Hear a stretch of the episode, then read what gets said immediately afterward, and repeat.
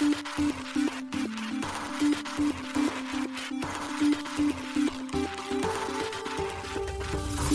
しい経済ニュース。この番組では現当社のメディア新しい経済が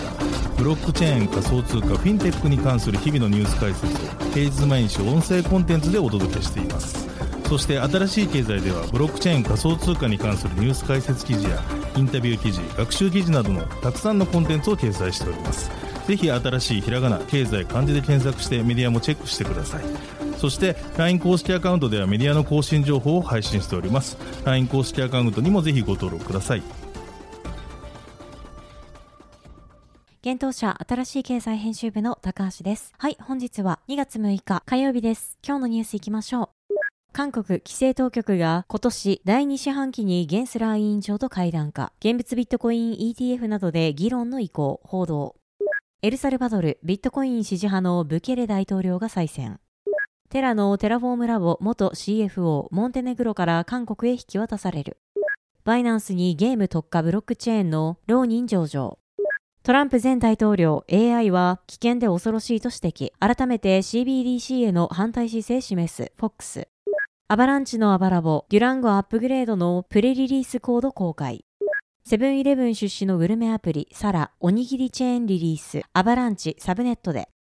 自称ビットコイン発明者、クレイグライト、A 裁判所で審理始まる、ロイター。一つ目のニュースは、韓国金融規制当局が今年第2四半期にゲンスラー委員長と会談か、現物ビットコイン ETF などで議論の意向、報道というニュースです。韓国の金融規制当局である韓国金融委員会 FSC のイ・ボクヒョン金融監督委員長は今年、米証券取引委員会 SEC のゲイリー・ゲンスラー委員長と会談し、現物ビットコイン ETF など暗号資産産業に関する協議を行う予定だといいます。現地メディアのザ・エコノミック・デイリーが2月5日報じました。報道によれば、イ委員長はソウル、ヨイドの金融監督院で2024年度の業務計画を発表。今年の第2四半期に米ニューヨークなど主要先進金融市場を訪れ、現物ビットコイン ETF、企業バリューアッププログラムなどコリアディスカウント対策を議論する計画であると述べたといいます。同氏は記者会見にて、ゲンスラー委員長と今年会談し、暗号資産の問題や現物ビットコイン ETF などの目線を合わせるところがあると表明。今は SEC の政策が全世界に与える影響が重要との見方を示したといいます。FSC は1月12日、海外で上場された現物ビットコイン ETF を扱うことは韓国において法に違反する可能性があるとの声明を発表。この発表を受け、韓国内の証券会社であるサムスングループの証券部門と未来アセット証券らが海外の現物ビットコイン ETF の新規取引を中断していました。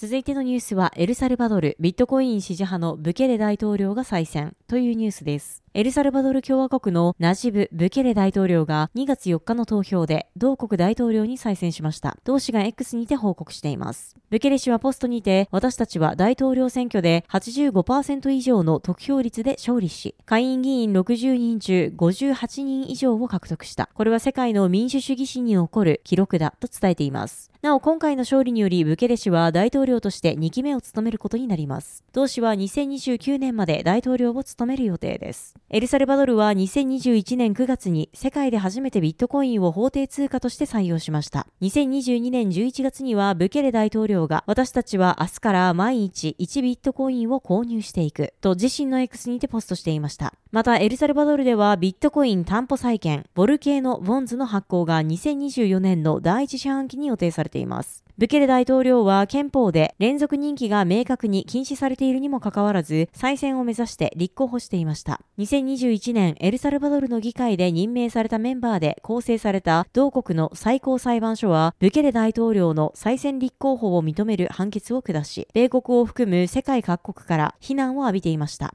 エルサルバドルではブケレ大統領の新思想等の支持を得て、政府の社会経済開発プログラムにビットコインを献金した外国人に迅速な市民権を与える移民法が承認されています。ちなみにブケレ大統領は2022年春に非常事態を宣言し、かつて国土の大部分を支配していたギャングを撲滅させた実績などから国内で絶大な人気を誇っています。続いてのニュースは、テラのテラフォームラボ元 CFO、モンテネグロから韓国へ引き渡されるというニュースです。モンテネグロ司法省がテラフォームラボの財務責任者 CFO のハン・チャンジュン氏を韓国に引き渡したと2月5日発表しました。なお、テラフォームラボは2022年5月に暴落し、暗号資産市場を動揺させた暗号資産テラの発行元の企業です。ハン氏と米国で数十億ドルの詐欺罪で起訴されているテラフォームラボ元 CEO のド・クオン氏は昨年、偽装パスポート使用の罪でモンテネグロの裁判所から懲役4ヶ月の判決を受けました。韓国ソウルの司法省によると、ハン氏は身元引き渡し手続きのもと、インチョン空港を経由して、現地時間2月6日13時55分頃に韓国に到着する予定とのことです。同省はクオン氏の韓国への引き渡しに最善の努力をするとも述べています。また、モンテネグロ法務省は本日、モンテネグロは韓国の要請を受け、法務省の決定に従い、ハン・チャンジュンを母国の管轄当局に引き渡したと声明を出しています。引き渡しはモンテネグロ警察の声明でも報告されており、ハン氏のイニシャルを JCH としています。匿名を条件に警察関係者はハン氏の身元を認めました。なお、この声明ではクォン氏についての詳細は明らかにされていません。モンテネグロの首都ポドゴリツァの高等法院は昨年、クォン氏が簡略化された手続きで韓国に引き渡されることに合意しました。ただし、複数の国が同氏の引き渡しを要求しているため、最終的な決定権は法務大臣にあると述べました。ポドゴリツァにあるクオン氏の弁護士からのコメントは得られていません。ハン氏とクオン氏は昨年3月、ドバイ行きの便に搭乗しようとしたところ、ポドゴリツァ空港で拘束されました。クオン氏の逮捕後、マンハッタンの連邦地方裁判所は、債権詐欺、電信詐欺、商品詐欺、共謀の罪で同氏に対する8件の起訴状を公表しました。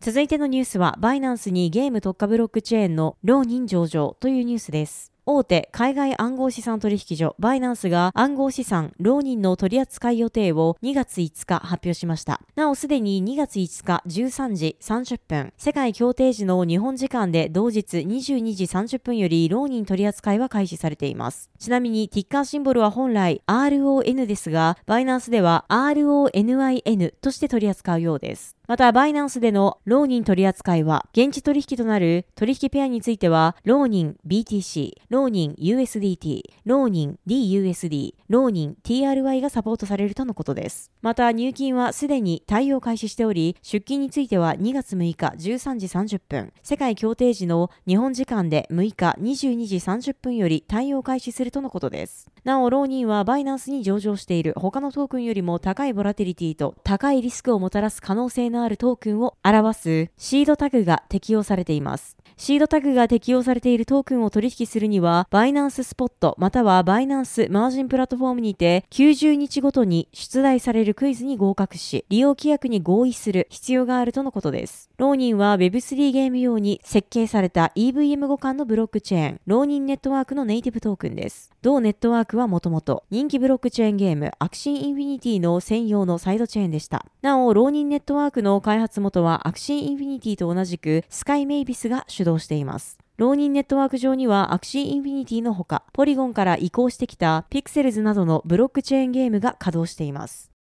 続いてのニュースは、トランプ前大統領、AI は危険で恐ろしいと指摘。改めて CBDC への反対姿勢示す、FOX というニュースです。米国の前大統領ドナルド・トランプ氏は人工知能 AI のことを危険で恐ろしいものだと認識しているようです。2月3日の FOX ビジネスのインタビューにて明かしています。トランプ氏はインタビューにて AI が精巧なフェイクを作り出せる脅威をはらんでいることについて言及。昨今インターネット上に氾濫する AI が生成した著名人のフェイクの危険性を指摘しました。同氏は先日誰かが私に自社製品についてのスピーチをさせ、私の評判を詐称しているのを見た。私はその製品を支持することは決してないと断言した。見分けがつかないでしょまるで私が支持しているように見える。と述べ、戦争などにも発展しかねないと指摘しました。トランプ氏はこのような問題に対する早急な対策を講じなければならないとの姿勢を示しました。しかし AI は真の解決策がないため、あらゆるものの中で最も危険なものかもしれないと述べています。なお、トランプ氏は中央銀行デジタル通貨 CBDC についての反対の姿勢も引き続き示しました。秋の米大統領選へ向け選挙活動中のトランプ氏は演説にてたびたび CBDC への反対の姿勢を表明しています。米国ではここ数年 CBDC がドルの中央集権化を引き起こし、デジタルウォレットを通じてアメリカ人をコントロールするために使われる可能性があるとの批判の声も上がっていました。続いてのニュースは、アバランチのアバラボ、デュランゴアップグレードのプレリリースコード公開というニュースです。レイヤー1ブロックチェーンアバランチ開発元の米アバラボが同チェーン次期アップグレードデュランゴのプレリリースコードを2月1日に公開しました。アバラボのエンジニア部門バイスプレジデントであるパトリック・オグラディ氏の X アカウントより公開されています。デュランゴの主な実装はアバランチのサブネット同士が相互運用を実現するために使用する通信規格アバランチワープメッセージング AWM を C チェーンと EVM 搭載のサブネットで利用可能にするものです。これにより C チェーンを含むすべてのアバランチエコシステム内の EVM 搭載ブロックチェーンがアバランチのネイティブなクロスチェーンメッセージ機能をサポートすることになるといいます。なお、同アップグレードは日本時間で2月14日1時にアバランチのテストネットである Fuji に実装されるとのことです。今回公開したコードはテストネット用のものであり、すべての Fuji のノードオペレーターは2月14日の午前1時までにノードのアップグレードを完了させる必要があります。なお、メインネット用のノードでは実行はできません。アバラボは先日1月27日、トランザクションの処理工程を分離することで、独立に並列して処理する仕組みを採用した独自に開発した新たなスケーリング技術、ベリクスを発表。同技術は初期段階として2024年の第2四半期中頃にハイパー SDK のテストネットでローンチする予定となっています。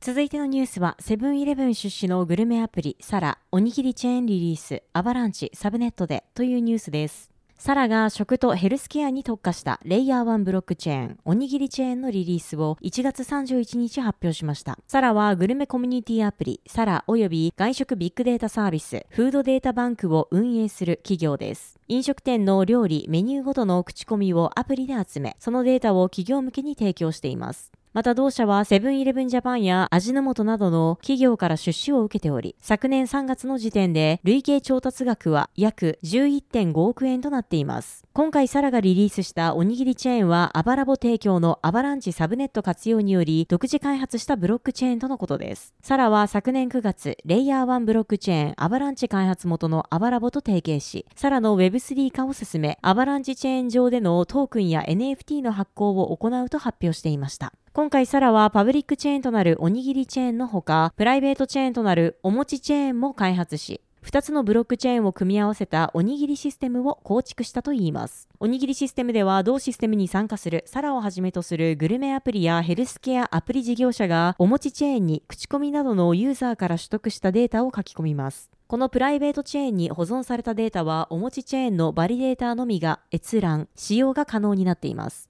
これによりアプリから収集した食やヘルスケアに関するデータを秘匿化し、非公開情報としてバリデーター企業がデータを活用することが可能です。なお、情報を書き込むアプリ企業がバリデータを担うことで、他社のアプリとのデータ連携も可能になります。例えば、グルメアプリで得られた喫食データをもとに、ヘルスケアアプリでユーザーに対してレコメンドを行うなど、おにぎりシステムにより、これまでなかった新たな価値の創出が可能になるとのことです。また、お餅チェーンへの情報書き込みによる報酬提供は、おにぎりチェーンが担っているといいます。おもちチェーンに書き込まれたデータは、アバランチ、ワープメッセージングによって、おにぎりチェーンに内容が公開されることなく通信され、おにぎりチェーンは通信を受けた文の独自トークン、ONGR を発行します。同システムではこれを口コミデータを提供したグルメアプリなどへ報酬として提供する仕組みになっています。ちなみに両チェーンではガス代が無料になっているとのこと。サラ代表取締役 CSO の酒井優也氏に取材したところ、今後発行する ONGR をステーキングすることで事業者だけでなく個人でもおにぎりチェーンのバリデーターになることが可能とのことです。ただし、プライベートチェーンとなるおもちチェーンのバリデーターについては、許可した事業者のみが ONGR をステーキングすることことでなれるとのことです。酒井氏によれば、おにぎりシステムにはオープンであり、誰でも確認、検証できるから価値が生まれるデータと見られてはいけないデータの2つがあると考えています。そのため、パブリックとプライベートの両方のチェーンを作りました。プライベートチェーンにデータが刻まれたら内容は公開せずに、データを刻んだ証明としてのトークン ONGR を発行します。また ONGR はお持ちチェーンに書き込むデータを持たない事業者が同チェーンのバリデータを閲覧、使用したい場合に需要があります。ONGR はお持ちチェーンのデータが閲覧できるバリデータになるために必要なトークンです。データ閲覧を希望する事業者がデータ入力をして ONGR を保有するアプリ事業者から ONGR を購入し、おもちチェーンのバリデーターになることで同チェーンのデータが閲覧できるようになりますとコメントしてくださいました。今後、サラはおにぎりチェーンをグローバルに普及させるために同エコシステム参加のバリデーターやアプリ事業者、同チェーンを活用したサービス開発など広くパートナーを募集していくといいます。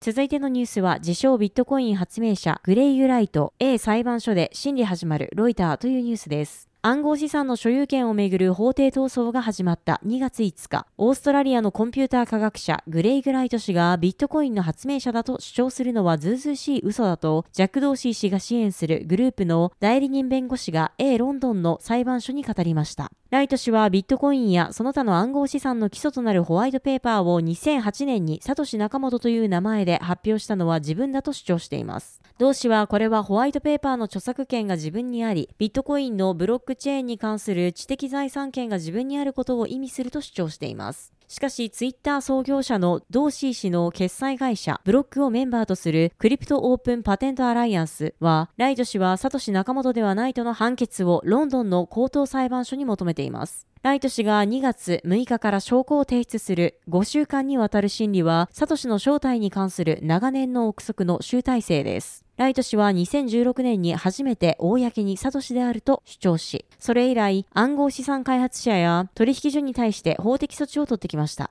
しかし COPA はライト氏は本物の証拠を提示したことはなく自分の主張を裏付けるために何度も文書を偽造したと非難しておりライト氏はこれを否定しています。COPA の弁護士であるジョナサン・ハフ氏が、ライト氏の主張は大胆な嘘であり、工業的規模の偽造に支えられた成功な虚偽の物語であると述べたため、ライト氏は裁判所に出廷しました。ハフ氏はライト氏の行為には茶番劇の要素があるとし、チャット GPT を使った虚偽の疑惑を挙げました。しかし、ハフ氏は、ライト博士の行為は致命的に深刻でもある。自分がサトシであるという不正な主張に基づいて、彼は数千億ドルに上る要求を追求し、その中には多数の一般個人に対するものも含まれると指摘しました。しかしライト氏の弁護士であるアンソニー・グラビナー氏は、ライト氏がホワイトペーパーの著者であり、ビットコインの創作者であることを証明する明確な証拠を提出したと法廷で主張しました。グラビナー氏はサトシ仲本であると公に主張した者が他にいないことは驚くべきことだと続けました。もしライト博士がサトシでないなら、本当のサトシが名乗りを上げて反論することが予想されるとグラビナー氏は述べています。はい、本日のニュースは以上となります。このように私たち新しい経済編集部では、ブロックチェーン、暗号資産に関するニュースを平日毎日ラジオで配信しております。本日ご紹介したニュースは新しい経済のサイトに上がっております。ぜひサイトの方も見に来てください。新しいひらがな、経済漢字で検索して見に来ていただければと思います。それでは本日もありがとうございました。